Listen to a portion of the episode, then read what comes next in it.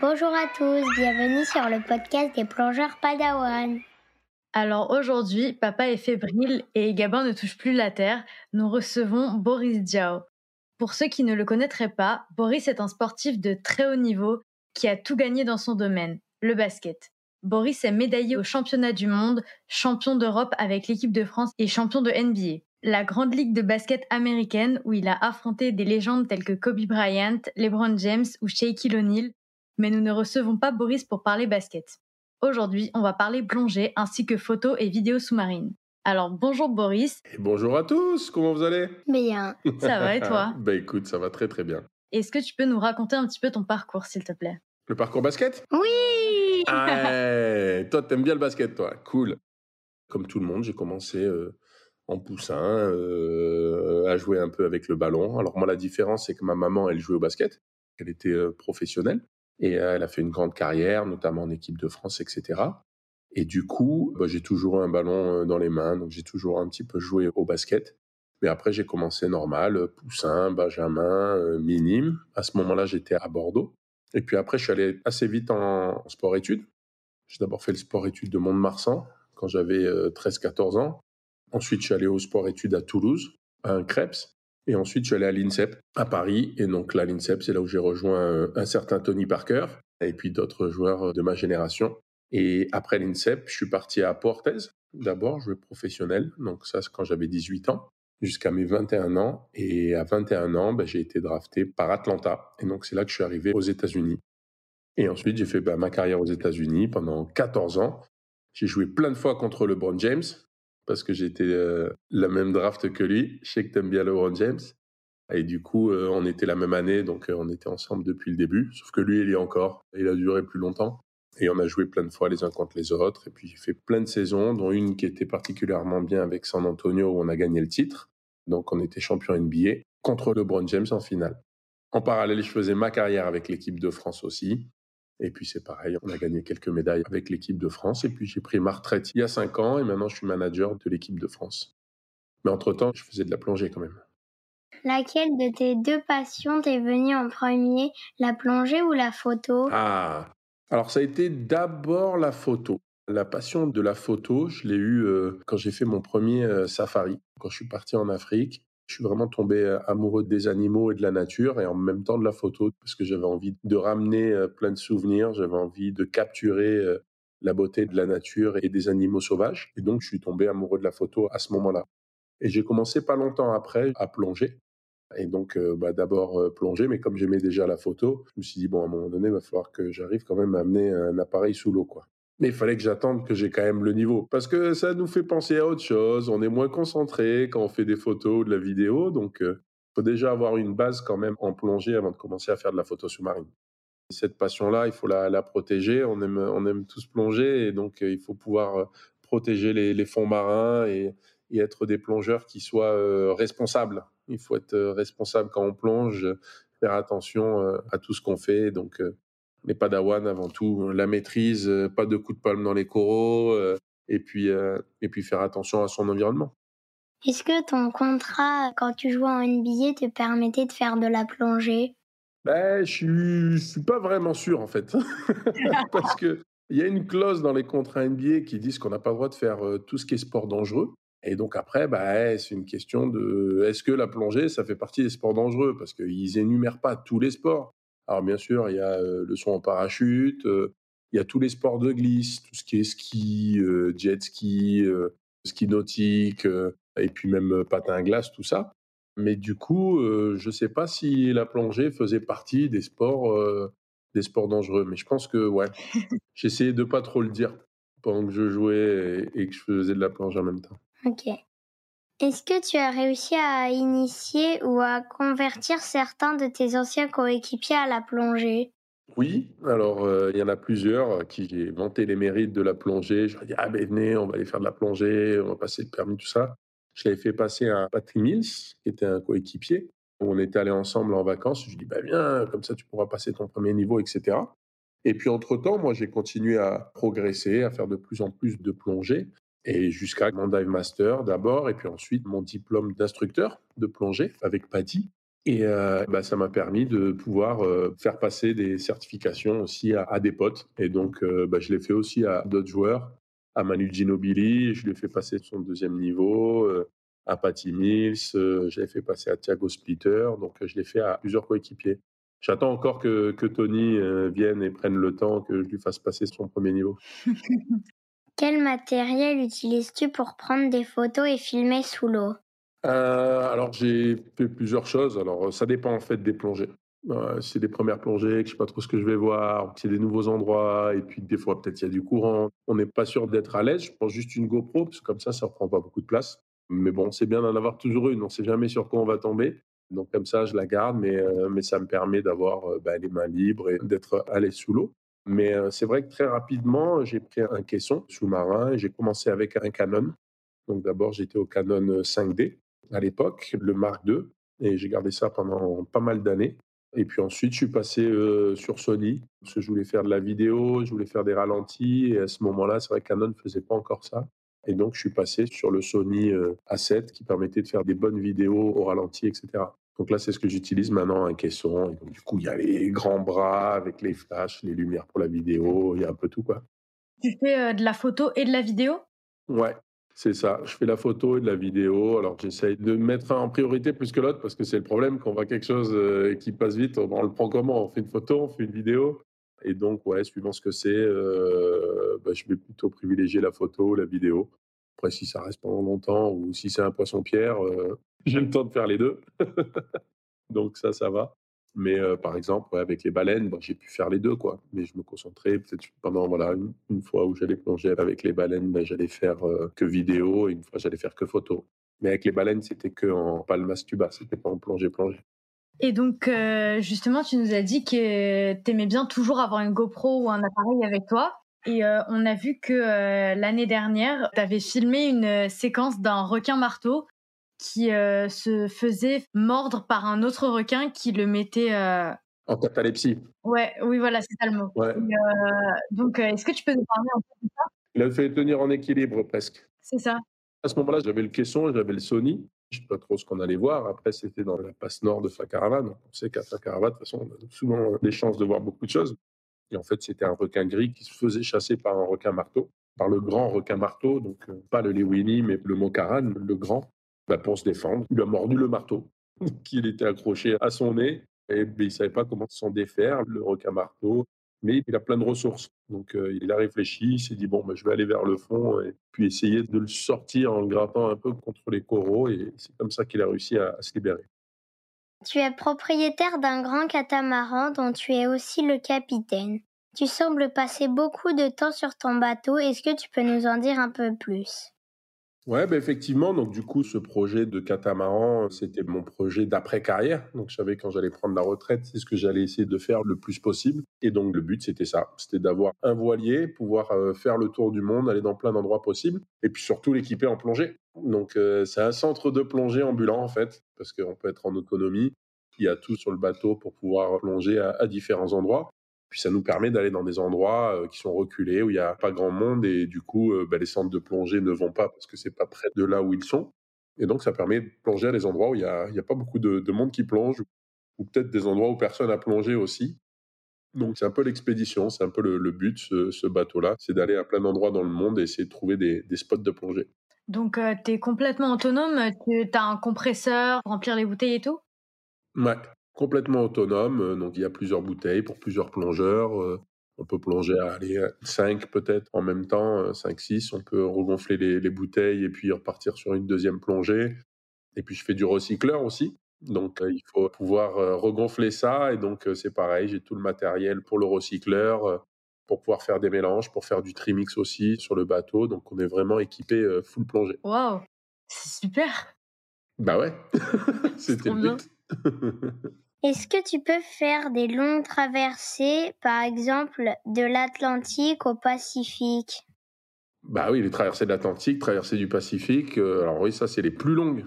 Les plus longues, c'est le Pacifique. Alors je les ai faites déjà, puisque mon bateau maintenant est en Nouvelle-Zélande, et puis euh, au mois d'avril, je vais revenir en Polynésie. Et du coup, bah, je suis parti des chantiers navals de Bordeaux. Il a été construit à Bordeaux. C'est un catamaran lagoon, produit français.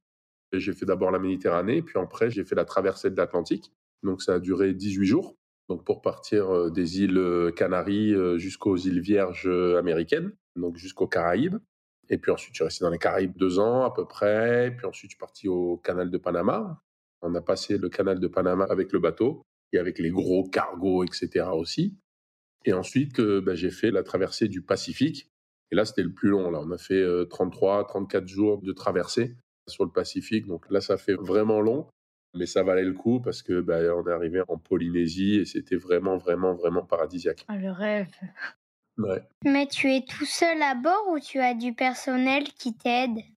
Alors, il y en a qui sont à bord parce que moi, je suis pas sur le bateau toute l'année puisque bah, je m'occupe aussi en même temps de l'équipe de France. Donc ça, ça me prend à peu près la moitié de l'année parce que bah, pendant la saison, les joueurs, ils sont dans leur club. On peut pas les avoir, donc on peut pas s'entraîner, faire des regroupements pendant l'année, sauf deux fenêtres et puis pendant l'été, en fait. Et donc le reste du temps, c'est juste de l'organisation. Et l'organisation, je peux la faire d'un petit peu partout. On peut la faire par email, par téléphone, etc. Donc ça, ça me permet d'avoir un petit peu plus de temps en dehors. Et donc, du coup, quand je suis pas sur le bateau, bah, il y a quand même un équipage euh, qui est là à bord et on fait de la location. Donc, je loue le bateau. Puis comme ça, bah, ça paye les frais aussi du bateau parce qu'il y a pas mal de frais, les frais du port. Euh, puis euh, il y a toujours des choses à changer. même si c'est un voilier, il faut quand même remettre de l'essence de temps en temps. Et donc, du coup, bah, il y a un équipage qui est à bord et qui fait de la location les mois où moi, je suis pas sur le bateau parce que je suis avec l'équipe de France. Ça veut dire qu'il y a des gens qui peuvent louer ton bateau? Bah ouais. Il y en a qui louent le bateau. Heureusement, j'espère qu'il y en a de plus en plus. C'est trop bien. Ils peuvent louer pour faire de la plongée aussi. Quand tu as annoncé ta retraite sportive, tu parlais d'un tour du monde qui durait 12 ou 13 ans. Où en es-tu? Quelles sont tes prochaines destinations? Eh bien là, écoute, ça va presque être la moitié, hein, puisque ça fait 5-6 euh, ans. Et puis, ben, on est de l'autre côté de la planète. Donc là, on est à peu près euh, bien sur le, sur le timing. En six ans, euh, je suis arrivé de l'autre côté, donc Nouvelle-Zélande, Polynésie. Ah, j'ai pris un peu de retard parce que je retourne en Polynésie. Tellement c'était bien et tellement j'ai adoré les plongées là-bas. Et comme il y avait encore des endroits que j'ai pas pu faire justement, qui étaient un peu reculés en Polynésie, je vais y retourner encore. Et donc je vais encore rester un an, un an et demi en Polynésie pour découvrir les îles australes qui sont au sud de la Polynésie. Donc c'est pas Bora Bora, c'est pas les îles dont on parle tout le temps, c'est vraiment des îles qui sont loin et où il n'y a pas beaucoup de plongées qui sont faites là-bas du coup. Donc ce sera bien d'aller dans certaines de ces petits endroits. Il y a des hauts fonds aussi, comme ça, au milieu de nulle part. Il y en a un qui s'appelle le banc Nelson, qui remonte à 20 mètres et qui est à des dizaines et des dizaines de kilomètres de toute petite île, côte ou quoi que ce soit. Donc c'est sympa, c'est des endroits qui sont des réserves naturelles vraiment pour beaucoup de faune, de flore, et puis euh, des poissons pélagiques euh, qui passent. Donc ça, il me tarde aussi de faire ça.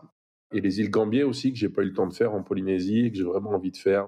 Il y a les Tuamotu qui sont bien connus, Fakarava, du coup, Rangiroa, que j'avais déjà fait, mais les îles Gambier que j'ai pas faites et qui sont aussi, elles, plus loin, et on a plus rarement la chance d'aller y plonger, donc euh, je vais pouvoir y retourner. Donc je suis à peu près à la moitié du tour du monde. Je pense que la Polynésie, c'est l'endroit par lequel tu devrais finir, parce qu'à mon avis, une fois que tu y vas, tu as envie d'y rester toute ta vie. ouais, et ça, c'est ce que j'ai entendu. Et beaucoup de gens, c'était le cas. Ils étaient partis pour faire un tour du monde, puis ils sont arrivés en Polynésie et ils sont jamais repartis. J'ai dit non, c'est pas, il faut il concentrer. Mon projet, c'est vraiment faire le tour du monde. Mais je les comprends. Je les comprends pourquoi ils sont arrêtés, pourquoi ils sont restés, parce que c'est vraiment magnifique. Les gens sont super sympas, on mange bien et il fait bon vivre. Et donc, euh, on a envie d'y rester. Mais comme je savais que je voulais euh, visiter, voir d'autres choses, et c'est en me disant ça aussi, en me disant voilà, ben, je vais y revenir. Je finis le tour du monde d'abord, et puis après, peut-être que je finirai là-bas plus tard.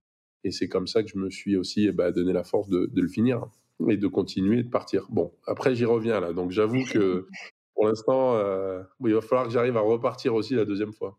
Les plongeurs Gombessa nous ont tous dit que le grand requin marteau est un animal très impressionnant. Qu'est-ce que ça t'a fait de rencontrer des grands requins marteaux en plongée? Est-ce que c'était la première fois?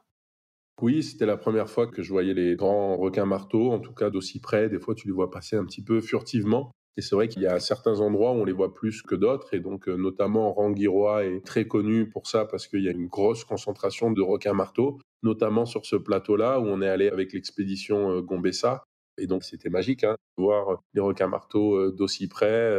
on a envie d'y retourner tous les jours et les voir tous les jours. Donc, c'était vraiment quelque chose de, particulier.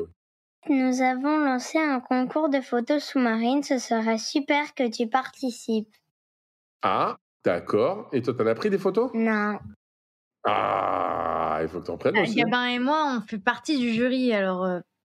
Ah ouais, donc tu peux pas faire partie des photos. Euh, c'est Jordi que tu connais qui est président du jury. Ah d'accord, super. Bah oui, je l'ai croisé, ouais. Je l'ai vu là-bas euh, à Rangiroa, ouais. Ok, bah c'est top ça. Et, euh, et du coup, c'est quoi le, le, thème? Il y a un thème particulier? Bah, il y a plein de thèmes. Y a enfin, plein de catégories. Plein de catégories.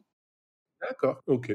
Bon, eh ben, je vais essayer d'entrer dans Il y a notamment la catégorie requin-marteau. Requin-marteau, Raymanta, photo macro, et, les photos ratées d'un poisson coupé ou d'un poisson de dos. Euh. Ah, je vais peut-être gagner cette catégorie-là alors. Parce que nous, on est des photographes débutants, alors on devait faire des catégories pour les photographes comme nous qui sont pas forcément, qui font pas que des photos réussies.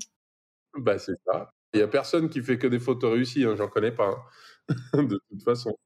Donc euh, tout le monde. Hein. Mais euh, après, il y en a qui montrent que celles qui sont réussies, c'est normal. Mais des, pas réussis, on en a tous. Hein. Donc, euh, ok, bah, écoute, je vais essayer de rentrer dans le, dans le concours alors. J'essaie d'envoyer quelques photos. Ça marche, merci beaucoup. Est-ce que tu serais d'accord pour faire partie du jury de notre concours l'année prochaine? Ah bah alors je pourrais plus participer alors. Ok, bah ouais, pourquoi pas, écoute, je veux bien. Il faudra que je regarde à quel moment c'est mais, euh, mais pourquoi pas, ouais, si j'ai le temps, avec plaisir. Les inscriptions se clôturent fin février et on fait euh, le vote euh, courant mars. Ok, je vais regarder ça. Ça marche, merci beaucoup. Combien de plongées as-tu et est-ce que tu continues à les noter? Ouais, non, je les note plus trop. Après, si, je les garde quand même parce que j'ai, enfin, je les garde sur l'ordinateur de plongée. Donc, je les note plus à la main comme je faisais au début avec mon petit carnet, les endroits, les annotations, ce que j'avais vu et tout ça. Mais maintenant, je rends juste les données ouais, de ce que j'ai fait. Donc, euh, euh, de temps en temps, euh, j'upload depuis mon ordinateur de plongée. Mais euh, je sais pas, parce que depuis en plus que je fais du recycleur, euh, ouais, je sais pas combien de plongées j'ai fait en tout, mais parce que ça fait cinq ans là que j'ai pris la retraite, j'ai dû plonger pas mal. comme je note pas toutes, non, je dois avoir peut-être ouais 600, 700 plongées, je pense. Waouh. comme ça. Beaucoup. Mmh. Ouais, bah, quand on est sur le bateau, on plonge beaucoup. Bah, en tout cas, c'est plus que nous. bah, pour l'instant, t'as pas mon âge encore. Quand tu auras mon âge, t'en auras plus que moi, je pense. C'est vrai. Peut-être. Tu as commencé plus tôt. Hein. Quelle est ta plongée la plus profonde et la plus longue? Euh, donc la plongée la plus profonde, euh, ça a été 100 mètres quand j'ai passé la certification sur recycleur euh, Advanced Remix, donc ben, pour pouvoir plonger à 100 mètres. C'est pour ça qu'on était allé là. Après, les plongées profondes, c'est intéressant d'y aller quand il y a quelque chose à voir ou il y a quelque chose à faire. J'ai pas fait pour battre des records ou pour essayer de plonger le plus profond possible.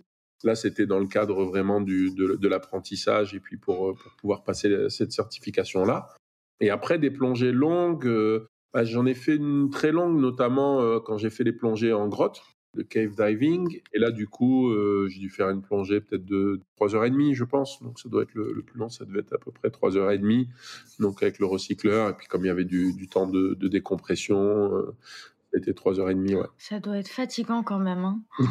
ouais. Moi, déjà, une sorte de plongée d'une heure, je suis. mais c'est pour ça. Mais pour ces plongées qui sont longues, dès qu'on met beaucoup de déco, il faut, il faut amener un iPad ou il faut amener quelque chose hein, qui nous attend au palier de décompression pour pouvoir euh, passer le temps. Je vais amener un livre maintenant, je pense. Et est-ce que tu plonges plus en recycleur ou tu continues de plonger en circuit ouvert? Euh, Je pense que je plonge toujours plus en circuit ouvert quand même, parce que bah, pour la simple raison que sur le bateau, je suis le seul à plonger au recycleur. Ah, donc j'ai pas toujours un body, euh, j'ai pas toujours un binôme pour plonger avec moi au recycleur. Et donc en fait, c'est rien que moi je plonge au recycleur si tout le monde plonge en circuit ouvert. Et donc euh, bah, quand je plonge, soit avec des membres de l'équipage ou euh, soit avec des amis qui viennent plonger, bah, je vais plonger en circuit ouvert avec eux. Pareil, quand je fais passer les niveaux à mes amis ou à la famille, ben, je le fais bien sûr en circuit ouvert. Et donc le recycleur, ben, c'est de temps en temps, quand j'ai un binôme qui vient avec moi ou quand Il y a un guide local aussi, peut-être, qui fait recycleur et qui peut m'amener dans certains endroits pour me montrer des spots euh, suivant les pays, les îles où on va, etc. Euh, mais du coup, en nombre, euh, je pense que je fais quand même toujours plus de plongée en circuit ouvert qu'en recycleur. Est-ce que tu as déjà eu une panne d'air? Non, j'ai déjà été assez, assez bas, mais j'ai jamais eu la, la vraie panne d'air. Donc, non. Plus important, c'est vraiment de regarder souvent je suis pas trop distrait euh, et donc euh, je regarde quand même très souvent euh, pour pouvoir ne pas avoir de panne d'air. Puis j'essaie aussi d'emporter pas mal d'air parce que quand j'encadre des amis, etc., et quand c'est moi le guide ou le dive master ou l'instructeur, moi je plonge souvent avec un bibloc, donc comme ça j'en ai deux, et donc souvent si j'ai plus d'air, ça me permet d'avoir aussi plus d'air que les gens que j'encadre. Question bête, mais est-ce que tu trouves des équipements à ta taille ou est-ce que tu es obligé d'aller vers du sur-mesure? Ouais, c'est difficile. C'est difficile de trouver de l'équipement à, ma taille, mais il y en a. Mais bon, je suis vraiment à la fin dans les tailles les plus grandes. J'ai trouvé des équipements euh, par exemple, qui faisaient ma taille. Donc c'est bien, parce qu'en plus, c'est français. J'arrive à mettre leur plus grande taille. Mais c'est vrai qu'il faut toujours la plus grande taille. Alors à l'achat, c'est plus simple parce que tu peux, bon, ils en ont en stock et puis comme ça, tu as ton équipement. Mais c'était un problème pour moi au début, quand j'avais pas encore mon équipement, quand je commençais la plongée et puis que je devais louer, parce que dans les centres en location, ils n'avaient pas ma taille. parce qu'il n'y avait pas assez de grands qui passaient pour qu'ils aient des très grandes tailles. Donc il n'y avait pas des palmes à ma taille, il n'y avait pas des combinaisons à ma taille. Et donc là, c'était plus embêtant. Et donc très tôt, en fait, j'ai dû acheter mon propre équipement, tout simplement parce que je ne pouvais pas trouver ma taille sur des locations. Et donc, je voyageais tout le temps avec euh, tout mon équipement pour être sûr d'avoir ma taille euh, quand j'arrivais quelque part. Quel est ton animal sous-marin préféré? Oh là là, je sais pas, il y en a plein, il y en a plein que j'adore, il y en a plein que j'adore. Euh, la Raymanta, ça a quand même quelque chose de particulier. C'est mon animal préféré, la Raymanta. Ouais, c'est gracieux, la façon dont elle bouge, dont elle vole. Mais j'adore aussi, par exemple, la Réaigle, ou la Ré Léopard en français la Eagle Ray en anglais, avec toutes ces petites taches blanches. Je trouve qu'elles sont magnifiques parce qu'elles sont aussi beaucoup en groupe et des fois en grand groupe. C'est beau, tu as l'impression d'avoir un escadron d'avions de chasse qui se balade. Et puis sinon, j'ai eu la chance euh, l'année dernière de faire euh, la saison des baleines et euh, les baleines aussi magnifiques sous l'eau. Et donc là, c'était pas en plongée, c'était en palme masque tuba, mais c'était aussi magnifique. Et surtout les petits baleineaux qui sont curieux, c'est eux qui viennent vers toi et il y a vraiment une interaction aussi spéciale. Ils te regardent dans les yeux, euh, c'est vraiment sympa. Mais moi, j'adore les requins aussi. Donc, euh, c'est vrai que dès que j'arrive en Polynésie, euh, je, suis à la recherche des requins. on essaie de voir le plus de requins possible. et puis, et puis, ça arrive souvent. C'est rare d'avoir une plongée sans requins. T'en as vu des requins, toi, sous l'eau déjà? Non, mais moi, mon animal sous-marin préféré, c'est le requin marteau. Ah, c'est le marteau, ça, c'est top. Bah ouais. Moi, tous les types de requins, j'aime bien. Le marteau, j'aime bien aussi. Après, j'avoue que le plus gros que j'ai vu, euh, c'est un requin tigre. Et c'est celui qui m'a le plus impressionné, on va dire, sous l'eau. Parce que euh, bah, moi, même si je suis grand quand même et imposant, là, je faisais pas le malin ce jour-là. Donc, euh, le requin tigre, vraiment impressionnant. Bon, je suis pas encore croisé de requin blanc, donc pour l'instant, c'est le tigre qui m'a le plus impressionné. C'est quelque chose que tu prévois de faire, plonger avec les requins blancs? Bah, J'aimerais bien, j'aimerais bien un jour. je pense que voilà, ils ont cette fausse réputation, on a peur d'eux, mais c'est comme tous les animaux, il euh, faut pas faire euh, n'importe quoi, savoir ce qu'on fait, mais euh, c'est pas un animal qui est particulièrement dangereux, notamment pour le plongeur. Hein. On voit que les accidents avec des plongeurs sont beaucoup plus rares qu'avec des baigneurs, etc., même avec tous les types de requins. Donc j'aimerais bien, c'est un objectif un jour, oui, de plonger, de voir un requin blanc sous l'eau. Est-ce que tu as une plongée favorite ou une plongée qui t'aurait particulièrement marqué? Alors pas une en particulier, mais Ouais, si, peut-être. Dans les Tuamotu, des plongées où il y a un peu de tout, quoi. Où il y a beaucoup de requins gris, où il y a des coraux qui sont magnifiques, puis un courant, donc on se laisse aussi emporter, euh, et puis des gros bancs de poissons également, donc euh, il y a pas mal de choses. Et une avec un gros banc de requins euh, marteau, les Winnie, et ça c'était à Cordo Banks, pas loin de Cabo, au Mexique, dans la Barra California. Ça a été magnifique de voir mais là, un banc de, 200 peut-être requins marteaux, mais qui était assez loin. Donc j'étais un peu déçu. J'étais en circuit ouvert, donc euh, bon, les bulles ils aiment pas trop. Et puis on était là euh, sous l'eau et on a vu ce banc passer, mais qui est resté quand même très loin de nous. Et donc, euh, bah, j'aurais bien voulu retourner à cet endroit-là, être en recycleur et peut-être un peu plus furtif et puis moins les déranger et les voir d'un peu plus près. Est-ce qu'il t'arrive d'avoir peur ou de ressentir des appréhensions quand tu plonges? Bah, c'est pas des peurs, mais des appréhensions, oui. Comme je te disais, le requin tigre, d'abord, il vient dans ta direction, tout droit. Et puis après, il tourne, mais à 5 mètres, quoi. Donc, quand il est plus très très loin, il tourne et, pendant un moment, je me dis, bon, est-ce qu'il va tourner Est-ce qu'il va tourner Est-ce qu'il va tourner? Bon, ça va, il tourne. Mais c'est vrai que s'il arrivait encore plus près, il y aurait cette petite euh, appréhension. Alors, ce serait pas une peur, parce qu'il faut pas paniquer, euh, etc. Mais, mais cette petite appréhension, ouais. C'est où que tu l'as vu, le requin tigre Dans les Tuamotu. Dans les Tuamotu, euh, j'ai vu plein de requins tigres, pratiquement dans toutes les atolls où on est allé. Ok. On a vu un requin tigre euh, pratiquement à chaque fois. Est-ce que tu vas retourner euh, avec euh, l'équipe euh, Gombessa et Mokaran pour euh, l'expédition Tamatarwa en Polynésie? Ouais, j'aimerais bien retourner sur Tamatarwa. Je trouve que c'est euh, bah, une super expédition. Je trouve qu'ils font des choses euh, fantastiques. Il y a déjà des résultats, il y a déjà des choses qu'ils ont réussi à découvrir. Et ce mystère du requin marteau, où il est, où il va, où est-ce qu'il naisse, etc., euh, est en train de s'éclaircir de plus en plus. Donc c'est vraiment un super projet. J'ai vraiment envie de retourner les aider. J'ai pas pu y aller cette année parce que nous le bateau avait bougé. Du coup, j'étais en Nouvelle-Zélande. Mais comme je retourne ben là en Polynésie euh, au mois d'avril, je vais essayer d'y être pour l'hiver prochain parce que c'est un peu cette période-là qui est la meilleure, en tout cas sur l'étude du requin marteau. Et donc j'essaierai d'y être l'année prochaine. Ouais. Question piège, quel est le sens de la vie? Euh, le sens de la vie, c'est euh, déjà le sens que tu lui donnes.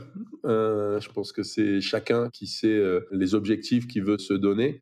Il faut toujours regarder devant, il faut euh, jamais regretter euh, ce qui s'est passé derrière et donc aller vers l'avant. Et pour moi, c'est ça. Je regarde devant et j'essaie de vivre le plus d'expériences possible et d'avoir le plus de bons euh, souvenirs et profiter. Il faut profiter de la vie parce que ça va que dans un sens de toute façon. Quel conseil tu donnerais à un petit garçon de 9 ans qui voudrait faire une carrière comme la tienne? Une carrière de plongée ou une carrière de basket? De basket Ah ouais, on est revenu sur le basket alors. Ben, de la même façon, moi, c'est profiter avant tout. Moi, c'était une passion. Si j'ai fait une carrière de basket, c'est parce que j'adorais le basket. Et donc, j'adorais ça. J'avais envie de jouer tous les jours. Je m'amusais avec mes potes. Et euh, le fait de m'entraîner, le fait de progresser, c'est quelque chose que j'aimais particulièrement. Et donc, ben, je continuais tous les jours à continuer à progresser petit à petit. Je savais pas si j'allais faire carrière. Je savais pas si j'allais euh, devenir pro, mais je voulais euh, continuer à m'entraîner. Et donc, euh, c'est pour ça que là, euh, le but, c'est de continuer à faire ça. Donc, euh, si t'aimes le basket, continue. Tant que tu kiffes, fais-toi plaisir. Il était Ah, c'est cool. Quand est-ce qu'on plonge ensemble? Ben, je sais pas. T'es où, toi? Tu vas plonger où? Euh, nous, on est à Paris, là. Ah Ouais, donc là, ça va être plus dur hein, de plonger à Paris. hein. on va pas plonger dans la Seine. Et ouais, à part les carreaux de la piscine, on voit pas grand-chose. Bah, je sais pas. Faudra qu'on trouve un moment et un endroit euh, pour aller À plonger. la Réunion? Tu vas plonger à la Réunion souvent? Cet été, on part à la Réunion. été. Ah, cet été? Ah, Moi, cet été, je vais être un peu occupé avec les Jeux Ah Olympiques. bah oui. Donc, ça va pas être pour cet été. Mais, euh, mais sur un prochain voyage, euh, pourquoi pas?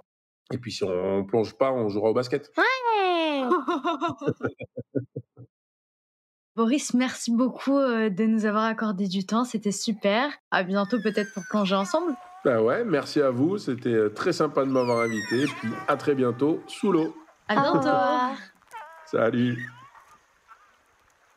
Si vous avez aimé cet épisode, n'hésitez pas à mettre un petit cœur ou un pouce en l'air. Vous pouvez aussi nous mettre 5 étoiles sur votre plateforme de podcast préférée. Retrouvez-nous aussi sur Instagram, LinkedIn, YouTube, Facebook ou sur notre site lesplongeurspadawan.com. À bientôt pour un nouvel épisode.